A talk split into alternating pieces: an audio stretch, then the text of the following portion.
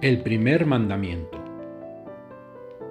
Dios al dar sus mandamientos, de los diez que así entregaba, empezó con el primero, del que el resto se agarraba. No tendrás dioses ajenos.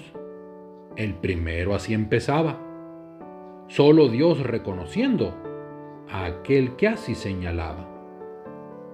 Dios aclara que es celoso Solo Él quiere ser Dios nuestro.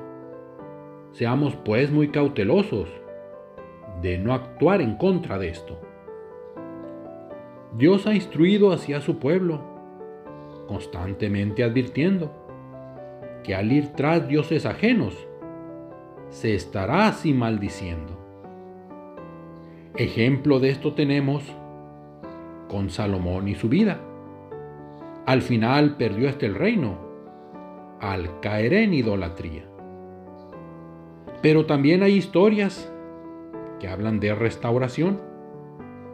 Ezequías y sus memorias muestras son de celo a Dios. Mas aquellos descarriados que van tras dioses ajenos, dolores se han acarreado, vergüenza y desasosiego. No hay verdad en otros dioses, mucho menos salvación.